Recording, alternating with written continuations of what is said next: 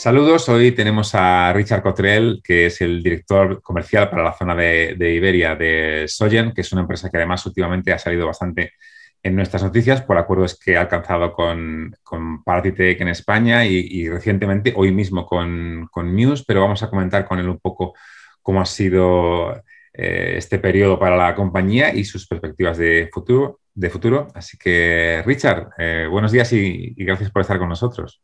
Buenos días, Juan. un placer y, gracias por, la invitación. Nada, vosotros. Eh, como te decía, me gustaría preguntarte un poco por, cómo habéis afrontado eh, a, nivel, a nivel de empresa esta, esta pandemia, porque cada uno, evidentemente, eh, dentro de las dificultades lo ha afrontado de una manera, ha tenido que retocar un poco los servicios que tenía con sus clientes. En vuestro caso, además, habéis optado por lanzar mucho contenido con la parte de insights que luego comentaremos, pero pero ¿cómo habéis vivido estos meses? A ver, eh, al serte muy sincero, yo creo que, como todos, ¿no? Nos ha impactado eh, muy de frente y, bastante, pero también para nosotros la verdad es que ha sido un momento de un poco de inflexión, ¿no? Donde hemos podido, desde un punto de vista como empresa, pues eh, pensar más en, en, estrategia, pensar más en dónde para nosotros tenía sentido reforzar recursos, eh, mejoras en cuanto a las soluciones tecnológicas. Entonces, eh, la verdad es que hemos estado muy ocupados, como, bueno, como también has, has eludido la parte más de, esos datos de, inteligencia de datos. Em, hemos estado pues apoyando muy de cerca a nuestros clientes, a nuestros partners, también a entidades como European Travel Commission o, o UNWTO, para más que nada ofrecer esa visibilidad ¿no? desde nuestro punto de vista y, poder pues un poco ir un poco de la mano ¿no? de estos de, otros otros partners dentro del sector. Lo que sí que hemos visto es eh, también en la parte de nuestras soluciones, pues eh, la verdad es que hemos ido quizás más hacia reforzar la parte de, soluciones para hoteles, atracciones y, especialmente destinos. y esto, la parte de destinos, de hecho, uno de los, digamos, de, las nuevas ofertas eh, que lanzamos, de hecho, era nuestra cooperativa, el, programa de Coop. y esto, la verdad es que para destinos ha sido eh, crucial, ah, principalmente porque, como todos, eh, hemos tenido que recortar recursos, eh, los ERTES obviamente ha impactado muchos de los hoteles, incluso sus equipos de marketing digital. Eh, y esta, este programa de Coop en realidad lo que ha hecho es, ha permitido que no solo destinos, sino incluso sus mismos partners, lo que pueden ser cadenas hoteleras o empresas de tours y atracciones, pues un poco centralizar esos esfuerzos ¿no? de marketing, que les permita pues trabajar dentro de un, framework algo más estructurado, pero con la capacidad de poder fácilmente escalarlo, eh, crear, digamos, mayores eficiencias eh, en cómo están em, lanzando optimizando sus eh, campañas, digamos, omnicanales en cuanto a todo lo que es estrategia de marketing digital. Em, y al mismo tiempo sin necesidad de tener que tener presupuestos muy elevados. Entonces, eh, y al fin y al cabo lo que queremos es asegurar y mejorar esa experiencia para el usuario final, ¿no? Pero para ellos eh, yo creo que ha sido algo realmente importante, ¿no? Que les ha, permitido eh, colaborar incluso más de cerca. Hmm. En, esta parte de, de, Insights y de Big Data que habéis publicado habitualmente, bueno, todos los meses realmente. Eh, viéndolos también ha sido un poco montaña rusa, ¿no? Cuando había algo de, apertura, los datos mejoraban un poquito, luego volvían a bajar. Eh, en este punto, ¿qué nos puedes adelantar sobre datos que estáis recogiendo? ¿Realmente se nota ya una cierta alegría en la demanda?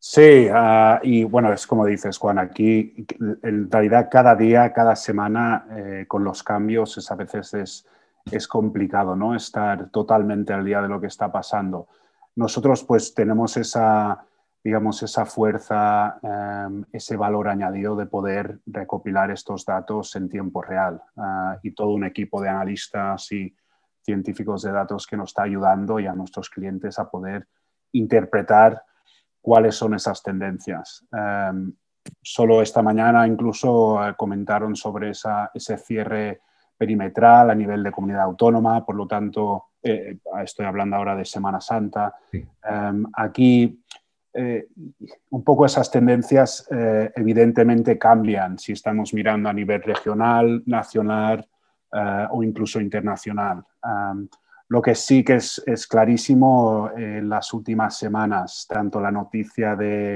del levantamiento de, por parte del Reino Unido, ¿no? de poder eh, abrir de nuevo esas fronteras y permitir que, que, los ingleses puedan volver a viajar. Eh, la noticia incluso de que Alemania quitó a España de su lista negra de destinos. Hmm. Eh, la verdad es que el, impacto ha sido muy notable. ¿no?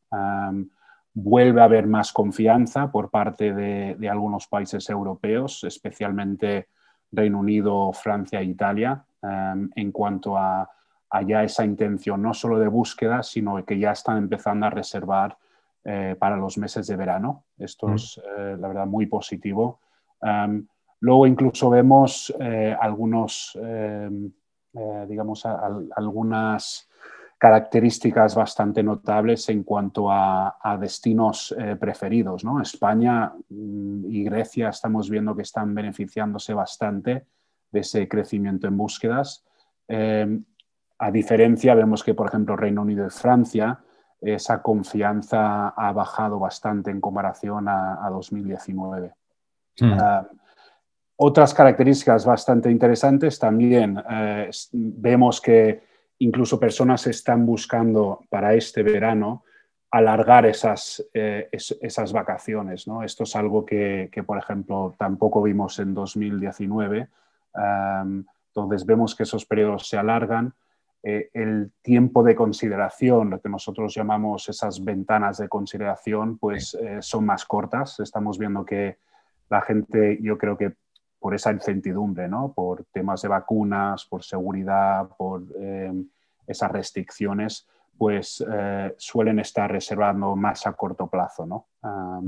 pero bueno, esto, como te comentaba, esto cambia muchísimo, si, incluso si empezamos a mirar las diferencias en Oriente Medio, en Asia, en Estados Unidos, eh, hay bastante diferencia ¿no? en cuanto a el modo de transporte, el tiempo que están en destino, el tiempo que están en ese proceso de consideración. Así que nosotros lo que seguiremos haciendo es eh, estando un poco al día, compartiendo estos insights y, no olvidemos que también ah, tenéis y, todo el sector tiene a, su disposición nuestras, eh, nuestros dashboards, nuestros informes dinámicos a través de la página web, donde ellos mismos pues, pueden estar un poco al día de lo que está pasando. Mm. En, la parte de, marketing turístico, que es donde ayudáis a destinos, eh, hoteles, etcétera, eh, y teniendo en cuenta que es una época en la que es complicado hacer inversiones en, marketing, ¿no? porque hay quizás otras eh, prioridades, lógicamente, en, todo, lo que está sucediendo, pero ¿cuáles dirías que son las prioridades para, para, las empresas? Porque quizás hubo un tiempo en el que mm, Facebook funcionaba muy bien, redes sociales, Google está ganando mucho poder eh, en, el sector turístico, como sabes. Si tuvieras que elegir alguna prioridad para que destinos, hoteles, etcétera, eh, se, se centrasen ahora mismo en términos de marketing, ¿cuál sería? Yo, siempre he sido, eh, personalmente, yo creo que donde hemos visto mayores éxitos, porque hay, que, hay, que, estar muy, muy atento al hecho de que eh, digamos, el, viajero de hoy en día em, no es necesariamente fiel a, ninguna marca. ¿no?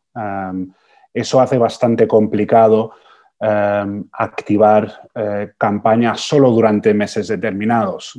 Obviamente esto no requiere tampoco presupuestos eh, muy elevados, pero yo siempre recomiendo tanto hoteles, atracciones, aerolíneas, destinos, es tener, digamos, un approach muy un, marketing mix bastante diverso.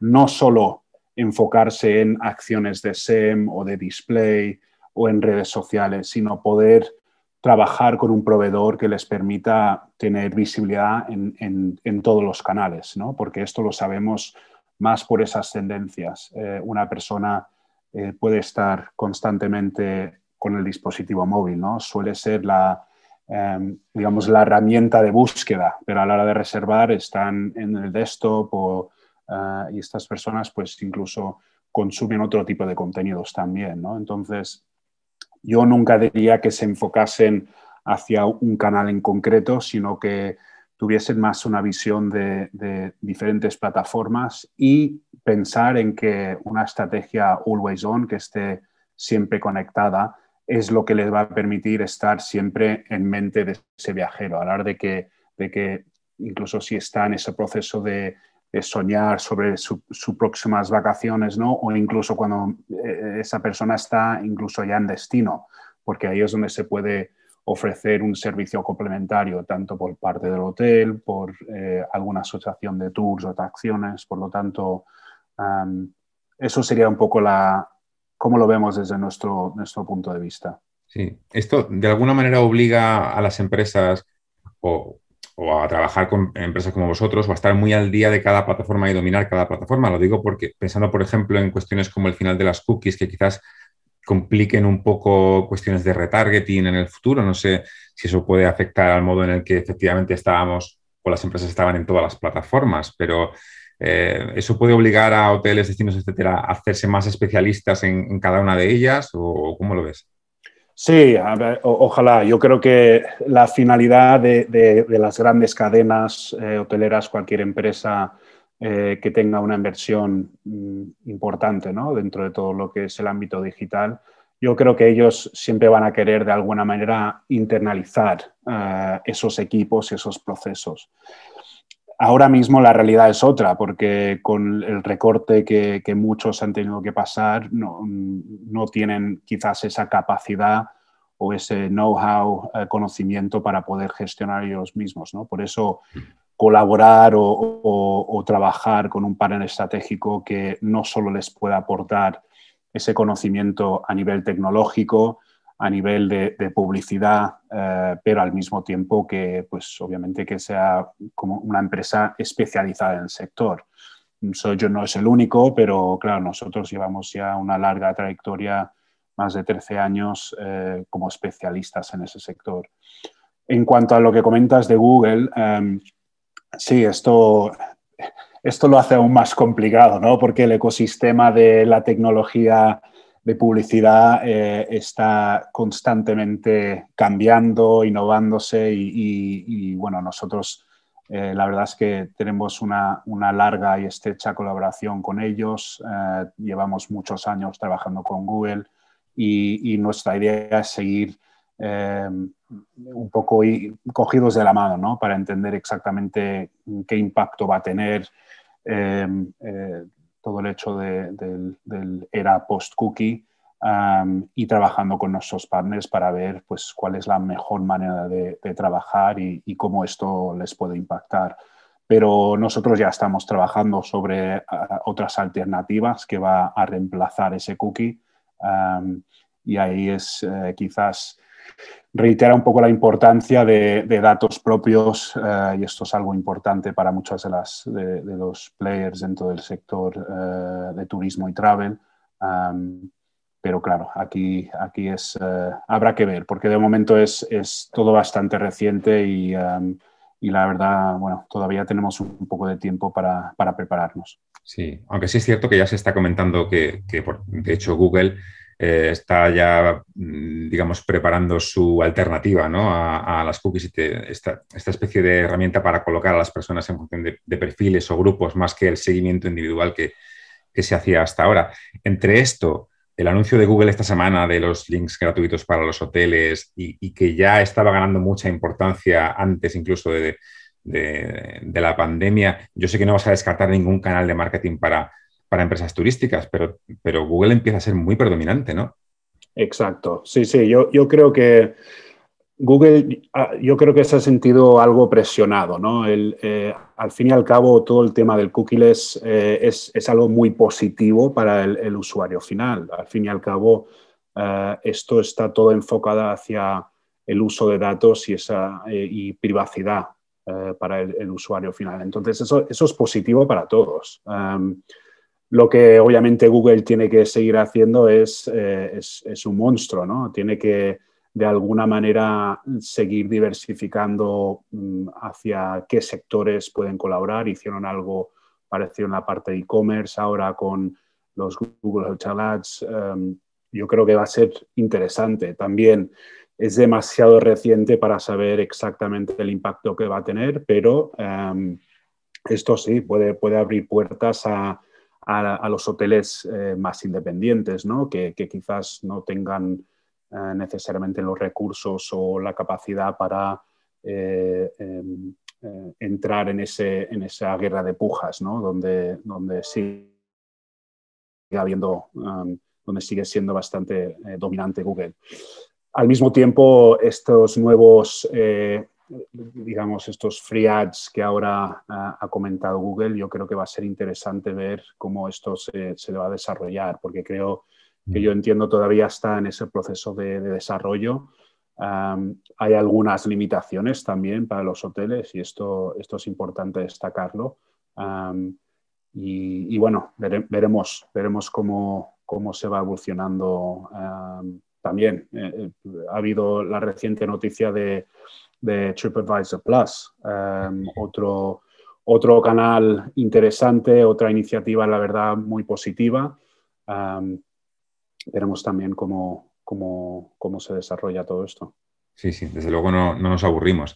Eh, comentabas al principio un poco este, este espíritu de cooperación que, también yo creo que en la pandemia ha tenido el sector y, y en realidad se ha visto ¿no? en muchísimos iniciativas de formación y de colaboración. Y, vosotros, además, recientemente eh, habéis anunciado un acuerdo con, con en España, por ejemplo, y hoy mismo un, acuerdo con, con, Muse. ¿no? Un poco, si me gustaría comentar contigo cuál es el espíritu de estos, eh, de estos acuerdos y, en qué parte os complementan allí donde no podéis llegar o allí donde no llegan ellos también, claro.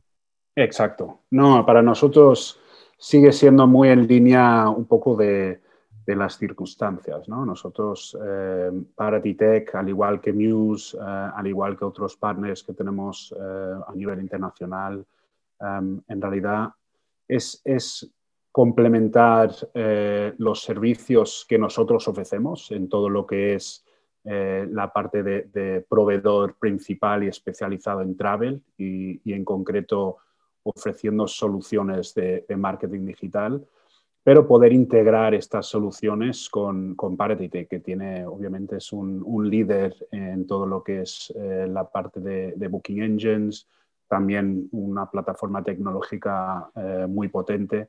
Entonces, al fin y al cabo, esta, esta colaboración es para eh, apoyar um, a estos hoteles a poder incrementar su, su venta directa. Um, les ha sido bastante complicado estos años porque compitiendo con, con OTAS, eh, que todos sabemos tienen, la, verdad es que presupuestos eh, multimillonarios, ¿no? Entonces eh, suelen ser bastante agresivos, a veces eso hace complicado que, que no solo las grandes cadenas, sino los, los, medianos y los independientes pues puedan tener, puedan tener la misma visibilidad.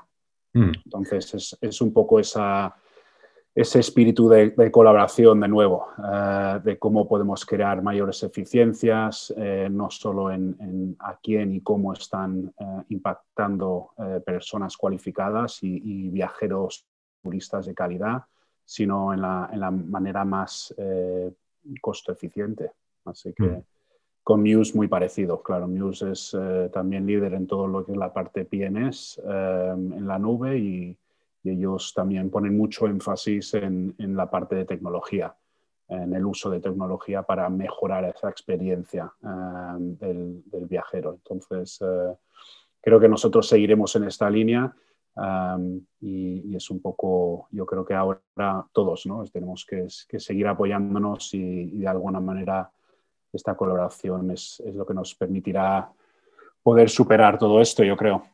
Una última cosa, Richard. Hemos comentado antes eh, por encima las sensaciones que daban los datos que vais teniendo ¿no? en, en Sawyer acerca de la, demanda.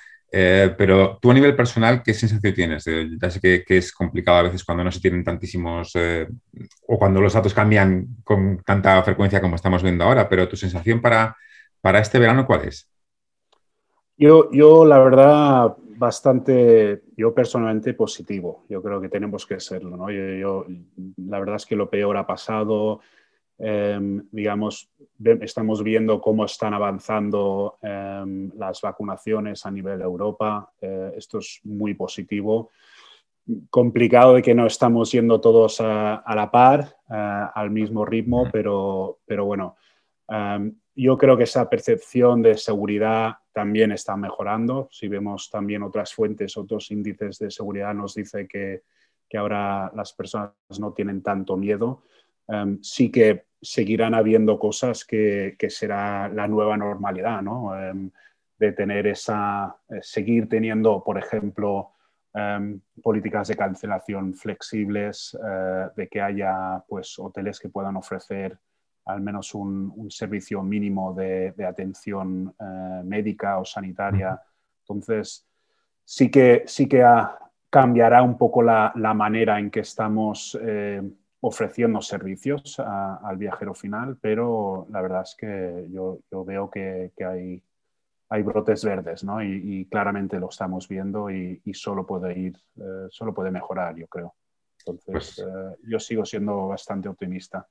Ojalá que así sea, Richard. Eh, un placer, como siempre. Muchísimas gracias por este rato con, nosotros y ojalá nos veamos pronto. Igualmente. Bueno, muchísimas gracias. ¿eh? Un fuerte abrazo. Hasta luego.